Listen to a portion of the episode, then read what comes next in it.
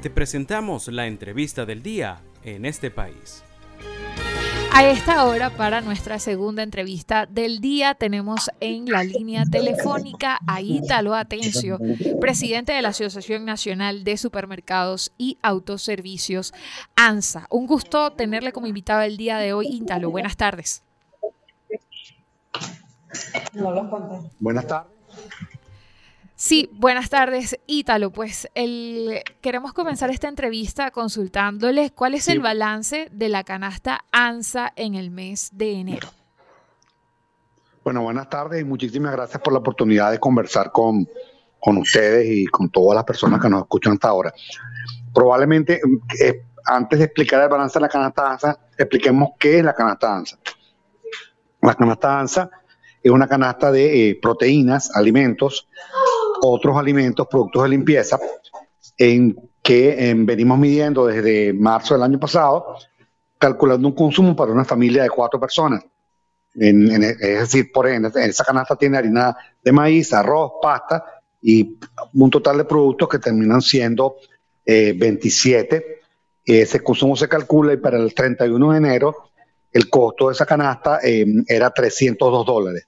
Ese fue el costo de esa canasta para el mes de, enero de 2023.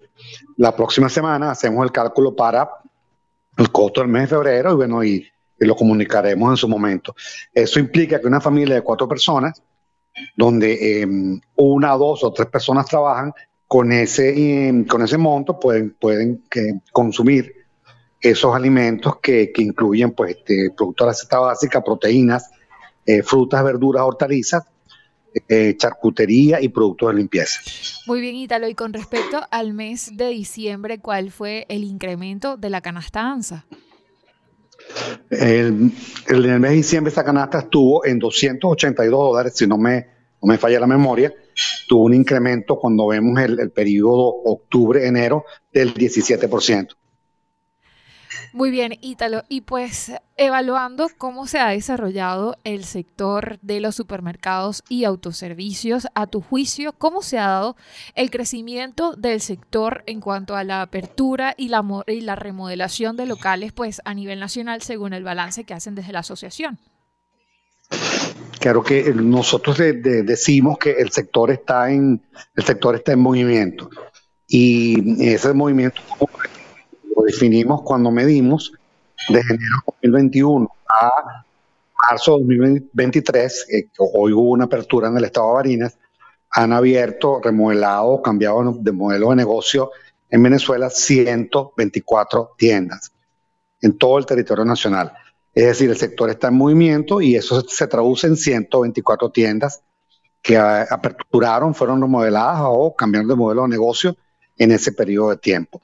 Eso es posible eh, gracias a que el, indicador de densidad de supermercados por cada 100.000 habitantes, en, habitantes en Venezuela es una tienda cada 44.500 personas, cuando por ejemplo en Colombia es una tienda cada 18.000 o en Costa Rica una tienda cada, cada 14.000. Es decir, hay espacio para que haya más movimiento en el sector en Venezuela y creo que lo que ha pasado en los últimos años, en particular en enero, febrero y marzo de 2023 demuestra que hay espacio para, para crecer a pesar de los temas que hay que resolver, de las dificultades y de los asuntos que hay que atender para que el crecimiento sea sostenible en el tiempo. Sí, Ítalo, y precisamente han podido, eh, digamos, determinar en qué zonas del país se presenta un mayor crecimiento del sector en cuanto, digamos, a apertura de tiendas o a remodelación. Sí, sí, de hecho, hay un primer eje que, es el eje eh, Guarenas, Guatire, región metropolitana, en Altos Mirandinos, en Aragua, Carabobo, En ese eje ha sido el eje donde, ha habido más crecimiento de este total de 124 tiendas. Sin embargo, vemos que hay cuatro ejes más en Venezuela que también han tenido movimiento. El primer eje el el eje oriental, representado por la isla de Margarita y Oriente Norte específicamente, Puerto La Cruz, Barcelona. Haya habido este, un crecimiento eh, bastante interesante. El, segundo eje eh, ha sido todo el eje occidental, en específico eh, Maracaibo y el estado Zulia. Maracaibo en un momento tuvo, pues fue, fue muy golpeado desde el punto de vista del supermercadismo, Sin embargo, nuevos actores entraron allí y el año pasado se reportó apertura de 16 tiendas allí, apertura, remodelación o cambio de modelo de negocio.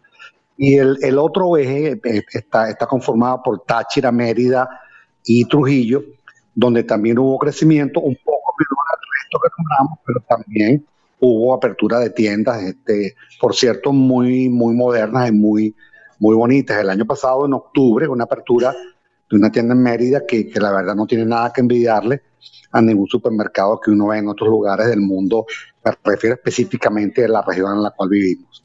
Ítalo, precisamente eh, entre los factores que nos, que nos comentabas hace algunos minutos, brevemente, ¿qué, factores tú definirías que inciden en, pues, en la crisis del sector de los supermercados y autoservicios en el país?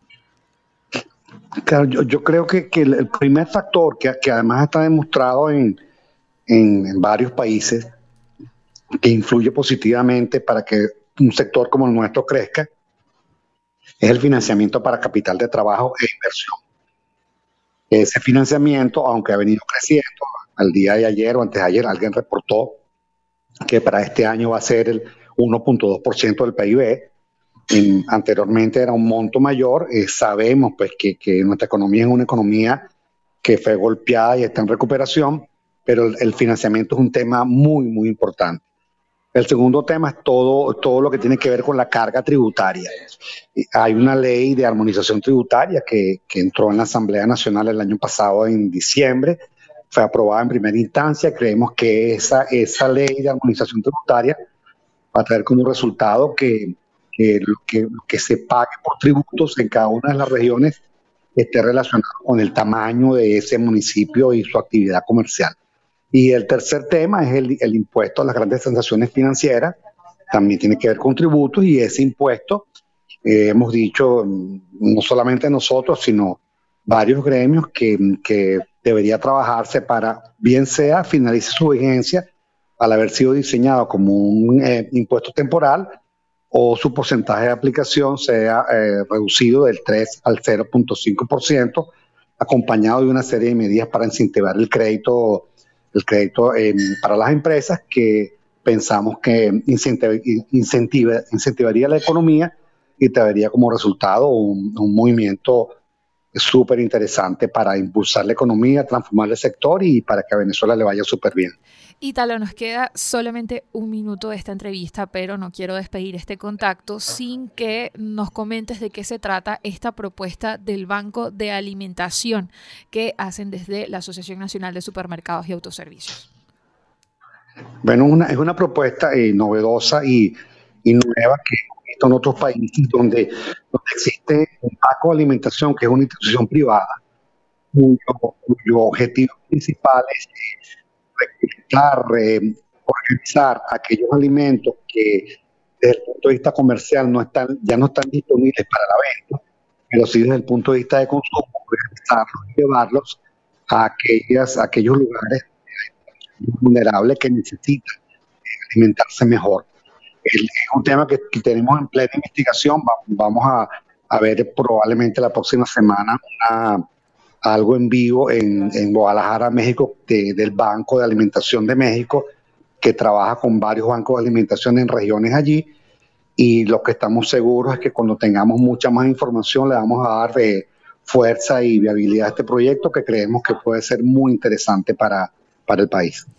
Muy bien, Ítalo, pues agradecidos por este contacto el día de hoy. Estuvimos conversando en nuestra segunda entrevista de este viernes con Ítalo Atencio, el expresidente de la Asociación Nacional de Supermercados y Autoservicios, ANSA.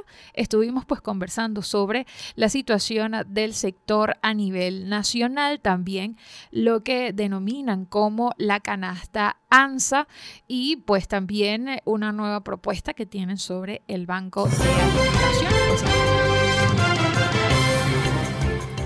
esto fue la entrevista del día en este país.